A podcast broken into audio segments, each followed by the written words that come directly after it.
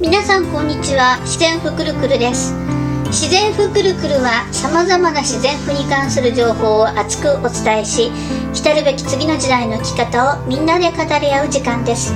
実際に自然ふに携わる多彩なゲストたちの生の声や臨場感あふれる音もお楽しみに。Hello everyone. Welcome to the spin of natural textile. Here we dive passionately into world of diverse natural textiles, sharing information and engaging in discussions about the lifestyle of the upcoming era. Get ready for first-hand insights and delightful sounds from guests actively involved in the realm of natural textiles. Join us as we embark on this exciting podcast journey together. Today, Oyakata will share the second installment of Kuzu Food's origin story. Can you guess who introduced the process of producing Kuzu food to the villagers? 今日は前回のクズフの起源、遠州地方におけるクズフの起源の2回目になります。森町という、あの、掛川の北側の森町というところに、カップの滝という滝がありまして、そこの滝の水に打たれて白くなっていたクズの鶴を見て、そこで修行していた行者、もしくは、えー、神女、えー、神の巫女さんですね、が、えー、村人たちにクズフの作り方を教えたというような伝説が残っているところは1000回お話をしました。まあ、これでだいたいこの辺のあのクズフの伝説っていうのは終わりなんですが、私はやはりその神女とか行者が一体誰だったんだ？ということに非常に興味がありまして、実際カップの滝というところに行ってみることにしました。まあ確かに山の中でクズなんかも生えてはいるんですね。小さな滝でした。そして家に帰ってから、えー、パソコンで Google マップでカップの滝の位置を見てみました。そうすると驚くべきことにですね、その近くに、まあ、Google マップの航空写真を見たんですけども、その近くにですね、奥に神社の奥の院がほんの近くにありまして、直線距離で一の滝まで出すとだいたい300メーターぐらいです。そうすると、伝説にあった行者、もしくは神女、神女ですね、えっと、巫女さんですね、は、ここの奥国神社の奥の院、奥岩戸神社というらしいんですけども、そこから来た人に違いなというふうに私は思ったんですね。その人たちがクズフを教えたと。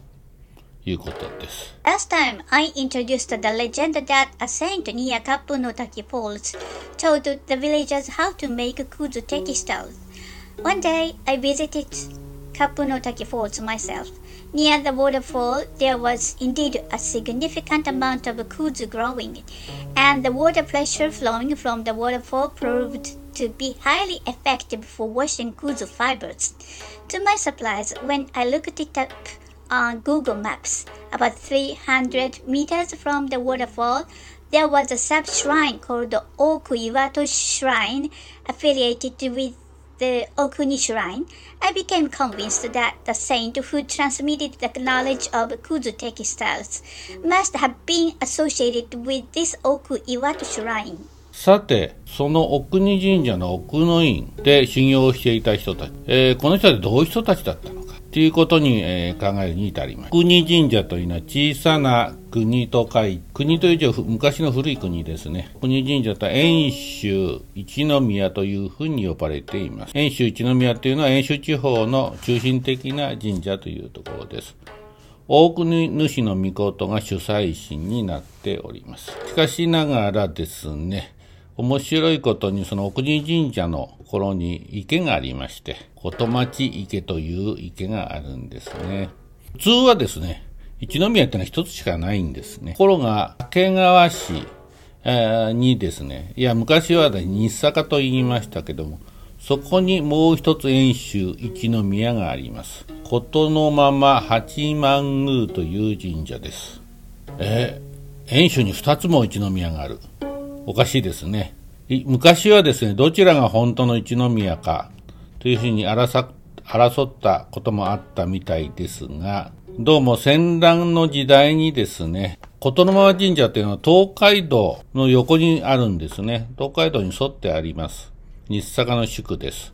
そこにあるので戦乱の影響が非常に受けやすかった。そこでですね、戦乱の時にですね、主催神を森町の奥の方に移したのではないかというふうに言われています。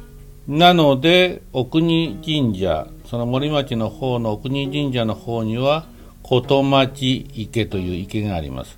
琴殿間神社の主催神である琴町姫の御事を祀っていたという証拠ではないかなというふうに思っています。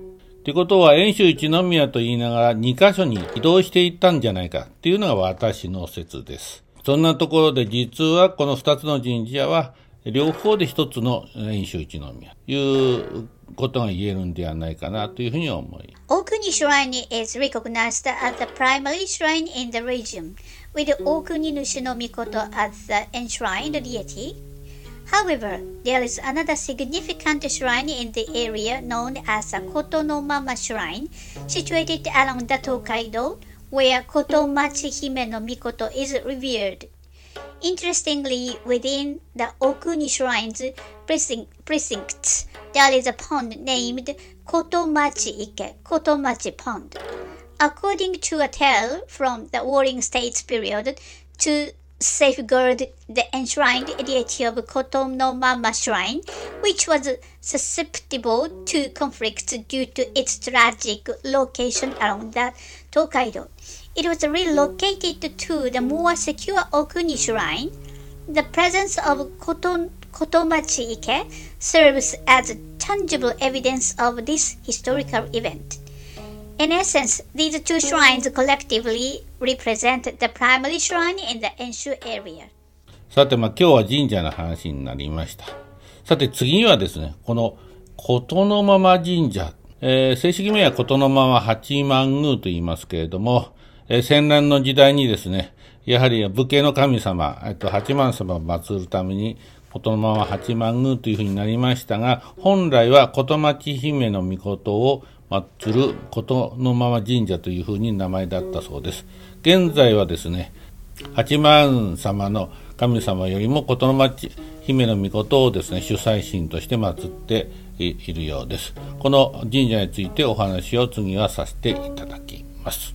Now, I will discuss the Koto no Mama Shrine, which enshrines Koto Machihime no Mikoto as its deity in the next instrument. ことのまま神社はミーも行ったことがあるよ。ことのままに願いが叶うってことで、今はパワースポットって言われていて人気があるね。みんなも一回行ってみるといいね。I've actually been to the Kotonomama shrine. It's known as a power spot where wishes can come true and it's pretty popular right now. You should totally check it out sometime.